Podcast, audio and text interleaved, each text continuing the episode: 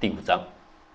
这个首宰啊，在古代叫太守，从现在来说，可以类比为现在的县市长或地方长官，也可以类比为驻地的指挥官，或者分公司的负责人，或小团体的领袖等等。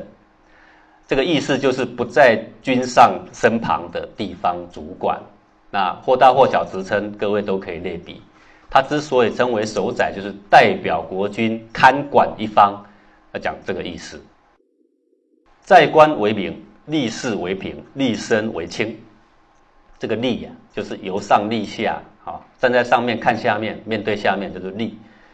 为官的风范必要磊落光明啊，没有一点私心，叫做在官为民啊。面临事情呢，要公正公平啊，叫做立事为平啊。立身行道呢，要廉洁不贪，做任何事情要秉持这个廉洁，不属于你的利益，一丝不苟不敢要的，叫做立身为清啊，清白的清。清则无欲，平则不取，明人正俗，三者备矣，然后可以理人。说清清就是廉洁，廉洁就没有私欲呀。公平就不会邪曲，不会偏颇；磊落光明呢，就能够导正风俗啊。这三样呢都完备了，然后呢才有办法治百姓。一个要清，一个要平，一个要明。好，这三个字都具备了呢，这个人呢才可以坐在位置上。啊，各位你看这个清也好，平也好，明也好啊，有哪一项是什么专业才干？有没有啊？有吗？清也不是，平也不是，明也不是专业才干，这样各位懂吗？坐在上面领导的不需要专业才干，但第一个要务是什么？德性、公平、清廉啊！君子尽其忠人，以行其政令，而不理者，谓之文也呀。说做官的君子，如果能够以着他大公无私的忠心跟能力，以行其政令去推行他的政令。而不能够把百姓治理好的，没有听过这样的事情发生的，啊，只要能够秉着他的忠心跟能力去推行，都能够做好的。那这个忠就是公正无私了，很清廉。夫人莫不欲安呢，君子顺而安之。说讲到这个人的常情啊，人没有不喜欢安定的，一个主管一方的君子啊，便顺着百姓们希望安定的特性，去使他们得到安宁。你可以征调民意，你可以叫百姓做什么做什么，但这些做好之后，大家会更安宁，那大家就会愿意做。这个叫做这个顺而安之了。莫不欲富，君子教以富之。人们呢没有不喜欢富足的，那一个有为的君子便教导百姓们呢他们的生财之道，去使他们得到富足。得到富足是应该的，不是不应该的啊，是应该的。但是要教他们君子爱财，取之有道。怎么样一个君子的生财之道？那百姓呢也就会乐于跟从了。笃之以仁义，以固其心；导之以礼乐，以和其气。这个笃啊是厚重的啊，踏实的，用敦厚的仁义教化去兼顾百姓的心。用活泼的礼乐教化去调和百姓的习气，啊，去改化百姓的气质，就是用礼乐以和其气啊。宣君德以弘其大化啊。从我们刚刚这个啊，以仁义固其心，以礼乐和其气啊，你就可以知道说，君子的教育啊，有严正的一面，刻板的一面，也有活泼的一面啊。那个礼乐的乐呀，有和乐的意思，有不只是音乐的意思，所有的娱乐都。包含在里面的这个君啊，我们要一再的定义它。君是国家或团体的代表人，因此呢，敬君不只是为了敬一个人，敬君是尊敬国家团体的体制，也是巩固这个体制。宣君德是宣扬国家的恩泽及总体目标之意，而事情都是不会动的呀，你总是要有一个会动的人为代表人物啊，那个人就是君。所以谈到君的时候，之所以称为君，是因为它代表一个很大的架构。为了尊敬这个架构，执行架构目标而敬君，而不是为了只是敬一个人，这你要搞清楚的。并且时时要去宣扬君上代表国家，派他来造福百姓的恩德。一个首宰是谁派来的？是君上派来的，国家不会说话嘛，体制不会说话，他要不要个代表人来说话？对，那个就是君上。那君上派你来当首宰，其实是国家派你来，这个恩泽要表达清楚。这个是国家的恩德，也是君上的恩德的意思啊。这个首宰在地方表现的再怎么好啊，是谁给他机会啊？国家给他机会，君上给他机会，做的再怎么好，功德给谁呀？给国家，给君上，这个是必定要知道的概念啊。这样呢，才能够广行国家及君上所定定的教化的方针，所以以红旗大化啊。所以所载的职守第一课就是宣君德，红旗大化。这个宣君德这句话的意思，一方面是要叫守宰要去彻底执行国家及君上所交付的最后的方针，到底他要你来这里做什么？那个方针不可以有所偏的，那个方针就是君德，也是国家所交付，也是君上所交付。另一方面呢，是叫守宰不可为了造欲于自己，凸显自己的声名及恩德，而故意漠视君上及国家的存在，致使百姓与君上渐行渐远。而存私恩于自己，这个情况会不会常发生啊？是常常发生的。这个公司好不容易派了一个培养十几年的人到某地开始驻地，啊，代表国家来经营该地，就经营经营半天，你就发现一年后那一个人把席卷了全部的人走了，有没有？那一年之间他在做什么？为公司还为自己？全部为自己，啊，那其实都有迹象可循的。我们看《尚书康告篇》了，各位，《尚书》为什么要学呀？中国所有古典古籍六艺，它的总龙头啊，就在哪里啊？就在《尚书》上，都是依据《尚书》的精神所研发下来的。入世法、治世法、出世法，全部都是包含在这个里面。它包含着古圣先贤、尧舜禹汤文武周公这些所有的圣脉的这些圣人呐。他们的治世的法则，自己呢修身的法则，出世的法则，通通在这里面啊。所以呢，这个尚书啊，劝各位是有空看的，但是看起来是有点困难，因为它每个字都很古老了哈。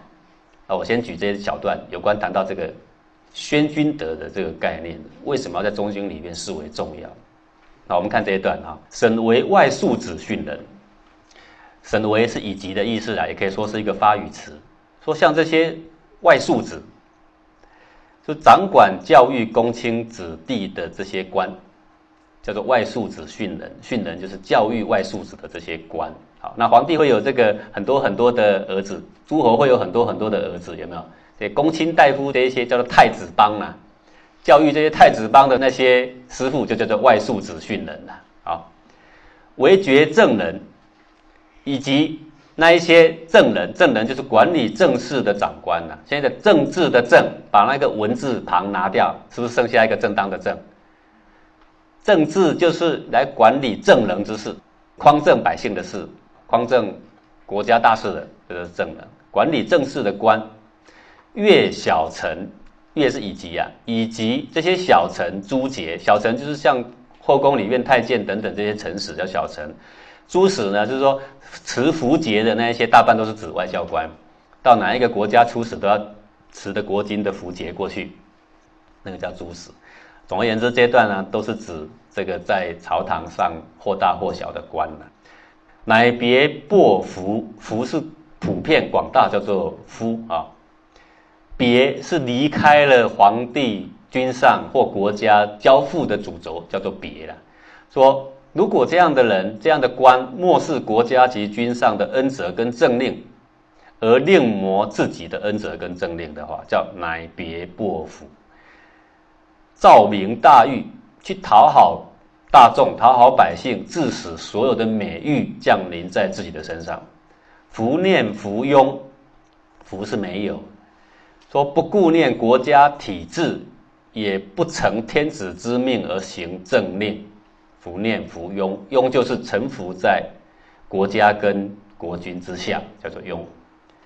官爵君，官是鳏寡孤独的官，就是孤立，孤立了他的国君。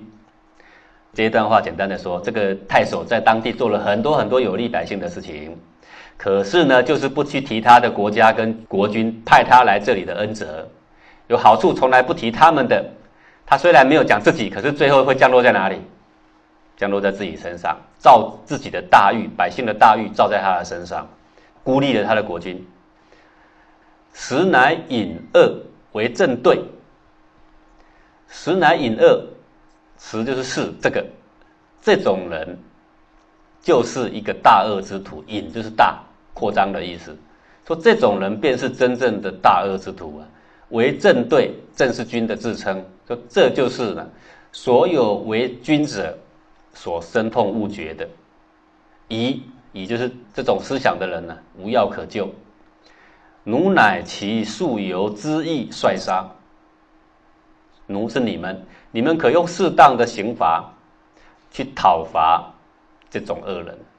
啊，如果有一个太宰被我派出到当地。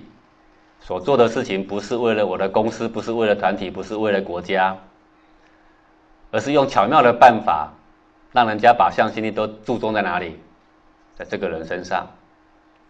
这种人是服念浮庸的，是官爵君的，孤立他的君的，这种人是古代圣者眼中的这真正的恶徒啊。呃，为什么他是真正的恶徒？因为呢，他是照明大狱的，他是偷了仁义道德之名背在身上而行不义之实的，啊，叫做实乃隐恶，这种人我最痛恨。说你们任何忠臣都可以去讨伐他，所以我们就可以知道说，在尚书这个文字里面呢，你可以看得到古圣先贤对明辨是非他的犀利度啊，都非常犀利的啊。我们再看孔子家语里面有一段啊。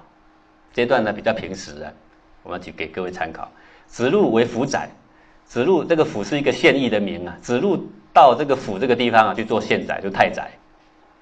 为水备，然后呢叫了很多民工来啊，大家来做一些防患水患的一些工程。好，与其名修沟堵，跟大家一起百姓呢一起来修沟堵，沟堵就是水沟啦，排水的。以明之劳烦苦也呀，人与之一箪食。一壶浆，因为他觉得百姓来这里也非常的操劳啊，然后呢，每一个来帮忙的人，他都给他一箪食，箪就是一个竹器编的一个竹篓，好，里面可以装米的，好，一个箪食，然后呢，还有给他一壶的这个汤汤水水的可以喝的啊。孔子闻之，使子贡子之。孔子听到子贡对百姓这样，这样好不好啊？是很好啊。可是孔子听到他对百姓这么好啊，赶快呢派人跟他讲，不要这样做。子路愤不悦呀，子路非常生气。子路一直是这样，他一生气就对他师傅敢吼敢叫的。好，见孔子曰，他就跑去看，拜见孔子说啊，有也以暴雨将至，恐有水灾，故与民修沟渠以备之。说我有就是子路的名了，说我啊，就是因为暴雨快要来了，恐怕会发生水灾啊，所以呀，我号召民意来修这个水沟。来防备水灾，而民多溃恶者，是以箪食壶浆而与之。但是百姓里面很穷的很多啊，那饿了肚皮的，那这个家里啊，不是只有说来冲掉名义给他吃啊，而是说还给他带回去，因为他家里很穷嘛，啊，那这个子路本来家境就不错了，啊，他是穿那个皮球的嘛，啊，各位读过《论语》就知道，人家都穿那个破布麻衣，他穿皮球的，你就知道这个人家境不错了。然后呢，就给他们很多米粮啊。夫子使事子之，是夫子子由之行人也。可是我做这些好事，夫子你却叫人来告诉我说要停下来，不可以做。那这不就代表夫子要我不去行人了吗？夫子以人教而尽其行，犹不受也啊。夫子，你平常教我人，现在告诉我做不能，我不干了。啊，他直接拒绝了。这孔子很有气量，但是孔子也会常常跟他两个骂来骂去，啊，因为不骂不会乖嘛，对不对？君子也不怕这些场面，这样懂吗？君子不怕跟君子有这个场面，就怕跟小人了，好。孔子曰：“孔子都说话啦，我总要说个道理给你听听。当然我教你行人呢，可是为什么叫你不能做？奴以名为恶也，何不薄于君？这个白练薄，请义的意思，告诉别告。”你认为百姓呢家里很穷挨饿，你为什么不去禀告给你的国君，发仓廪以赈之？仓廪就仓库，把仓廪里面的米粮发出来，然后用国君的名去赈灾，对不对？去救济，这就是救济。而施以耳食馈之，为什么你要用你私人的这个财富去救济这些人？各位，当百姓拿到子贡私人仓库里面私人的财物来救济他，他感恩感恩谁？感恩子路啊。可是子路如果没有说子路，并且拿给他们的时候，如果告诉他们说这是国君馈送给各位，各位情况会如何？就算是我仓库拿出来，可是我告诉他们是国君馈送给各位的，行不行？也行啊，不是吗？然后这个百姓感恩谁？国君呐。那你作为一个君子，你名利无所求，各位你可不可以这样做？你可以这样做呀，啊。可是呢，孔子说的办法是说，名正言顺。如果国君他拿了国家百姓的俸禄嘛，对不对？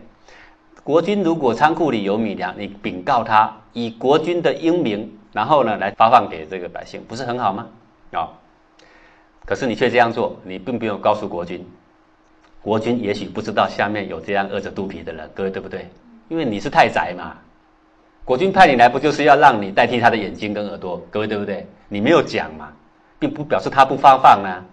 好，好，是奴明君之无惠而见己之德美矣呀。那你这个作为。我们就先不要讲你子路心里怎么想，那不重要，重要的是君子远远的看会看出什么来。还有这个事情长期发展下去会有什么效果？那个效果就是百姓的嘴巴里面所称赞的会是谁？会是子路。奴速以则可，不则奴之见罪必。你赶快放下，不要这样做。不然的话，你见罪必矣。见罪必矣怎么翻译啊？你不要翻译成说国君听到大家对你赞扬，就想办法把你杀了哈，不是这个意思。见罪是见谁之罪啊？见君子之罪。你赶快放下，不然这个事写在历史上，还是给别的君子看到的话，他们会怎么说你啊？说你居心叵测，这样懂意思吗？这叫做见罪必矣。小人是小人的看法，他们拿到你的米粮肯定是高兴的跳脚的。君子有君子的看法，他们看的是整体架构有没有因此而被动摇或摧毁，这样懂吗？就要提到这个本来的架构形成目的是什么？你必须去巩固它，它才能够达到长治久安的目的，这样懂了吗？是为什么你要读儒家的经典？因为儒家是入世法。出事只讲个清高嘛，只讲个仁慈嘛，不讲次序的哟。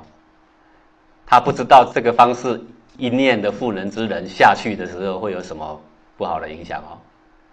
那碰到子路这个人又是一个君子，他今天这样做，他也不会去叛变，即使百姓再怎么称誉他，也不叛变。那也许大家就认为说这样无所谓喽。好，有一天有一个当太宰的人，不是子路。而是心怀异心，他就有权机之见，说以前子路也这样做，对不对？所以他也就这样做。可是他的内心是什么？是要把上面干掉了。所以这个事情就是你必须一开始的时候就把以后有可能造成莫大危害的这些迹象消你在前面。这个就是圣人所做的事情。忠臣办事啊，有次序。必设想使功归于他的主人，为什么？说为什么我要归给他？各位，我想问你一下，当时谁派你来？不就是他吗？对吧？功就是要归给这个主轴架构，这个君，不是归给君，归给君就是归给主轴架构的啊。而有罪呢，要想办法拦在自己身上，上面那个要保护好。假如说一个国君的旁边一定要有几个可以把罪给拦下来的人，这样懂意思吗？如果那个罪拦不下来，一到上面去，那个这个架构怎么样，就毁掉了。好，君子变忠就是看他办事情的次序。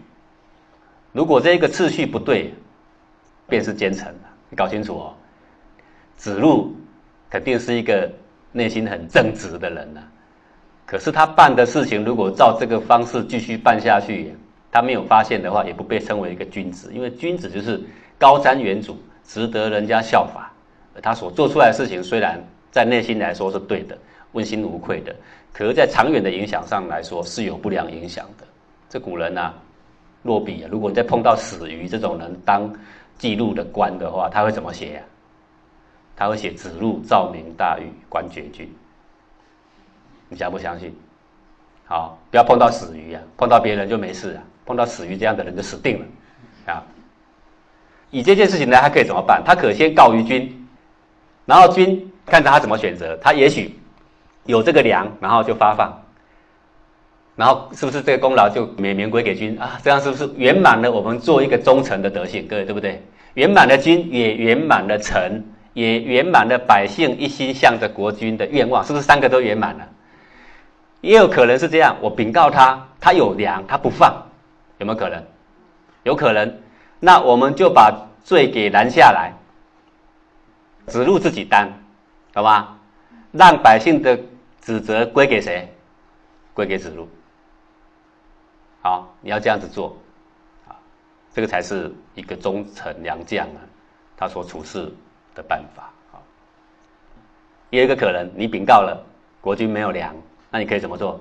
你说我家有粮啊，然后你三更半夜就把粮给带到国军的仓库里面来，隔一天以国军之名发放米粮，这样懂不懂？然后内心有异心的，明天就会出去说。其实啊，你们知道这些粮哪里来的吗？你看看会不会这样？本来呀，你有这些俸禄，有这些财富啊，还要有八成归功给国家的安定啊，各位对不对呀？拿出来回馈给国家有什么啊？有什么不可以啊？不是吗？然后装着一脸无辜，其实都是我，他们都没有发现。你们发现现在的人净干这些事，这样是不行的。好，如果为什么我们要学中经呢？原因就在这。我们再举个和我们比较切身的例子来说明了啊。好比禅院派一个人去负责某个区域的分院，或者是到某一个地方去做教育。但这是我们举个切身的例。如果你在公司，你就要类比；如果是老板，你就类比为我公司派一个人分公司的经理到哪里去主管这个事务，这样懂意思吗？啊。结果呢，这个被派任的人虽然是很努力，整天都很努力。七点就到公司，晚上十点才回家，对吗？很努力的，能力也很出色，但是出口闭口没有提禅院一句，没有讲到禅院派他来的恩泽都没谈到，派他来的目的也没谈到，要他如何照顾大家也都没谈到，所谈到的都是只有自己的付出。在观察那一些被他所教育出来的人，出口闭口只有这个人的美名大誉，对禅院不曾有一点感念，甚至还常常对禅院有吹毛求疵的批评。如果你看到这些现象的话，那么从这些现象看来，此人的努力是在巩固禅院还是自己？那当时他是禅院的一份子，禅院这个架构设立当时的目的是什么？能不能被实现？看他目前的作为，是一直偏离这个方向。啊，他所宣扬是禅院院主所交付的目标，还是自己的目标？那是他自己的目标。而这些跟从的人呢，在不知不觉中，最后所经营的是禅院整体和谐的成长目标，还是一个令臣所经营出来的小圈圈呢？他会在这个小圈圈里面美名大誉不断的创造，提到禅院就略有批评，不然就是闷不吭声。有一个人说禅院怎么好，他就嗯，他不说话也等于有没有说话？等于说话了耶，这个才是。最后一把暗暗的刀哦，那一把刀是杀伤力是最重的。每次谈到大家都在笑，就他就不笑，嗯，就脸垮下来，对吧？也许你会替他辩解说啊，他可能是没想到。但是这些简单的办事程序及道理，对一个心怀整体的一个正直的君子来说，是不可能没想到的啊！各位对不对呀？唯独那一些贪图施恩的人呢，那个小圈圈呢，会有点迷惘而已，其他的是不会的啦。啊，这种情况在古代明君眼中啊，此人纵有再好的才干，对他下面的人再怎么好，不仅不能继续用他，还会把他视为大恶一般，立即铲除。圣人也会这样的，各位要了解这个事情啊。有远见的领导者，看到端倪出来，就要把它铲除了，不会等它变成龙，变成流。这样懂意思吗？问题是这样，团体中不是每一个人有远见的。不过当这个决策出来的时候，会不会有异样的声音跑出来？是会的。比如说铲除异己呀，嫉妒他的才干呐，有没有？这些声音就会开始出来的。这个并非上位者要排除异己，或是嫉妒一个有才干的人。各位啊，上位者下面的人就是他的手脚，他的手脚越强，他是不是越轻松？是的。所以下面越有才干，如果那个人懂得巩固本体，那上位者高不高兴？非常高兴。但是那一只脚很大，可是他却是想要脱离母体的时候呢，还没长大就要砍了，这样懂意思吗？那才是一个明君呢。而是这样的存心呢，与当时设立这个团体的整体架构所希望达成的和谐的目标啊，及预设的教育主轴，已经完全的违背。怀着私心违背这个主轴啊，叫做不忠。这样的人呢，在古人的眼中叫奸臣，因此在圣人的眼中，这种做法已经犯下不忠不义的大过啊。易经有个卦叫泽风大过，就这个卦，上面泽，下面风。这个卦之所以叫大过。而不叫小过，那是因为它的中间看起来都没问题。各位，中间壮不壮啊？中间很壮，你可以看得到中间这四个阳爻壮得很。但是问题就是本末怎么样啊？腐朽了，它的本腐朽，它的末也腐朽了。这就像是一个伪君子一般，是一个伪君子，可是又特别有才华，才能干出大过的事情来。这样懂吗？而另外一个卦叫小过，会小一点，为什么？因为这一根也是阴的，这一根也是阴的，只剩下两根阳爻，小有才干，可是呢，有太多的人可以看穿他的时候，他可以干出来的过就怎么样，小一点，这样懂吗？这种太宰才会干出大过，就我们要知道的。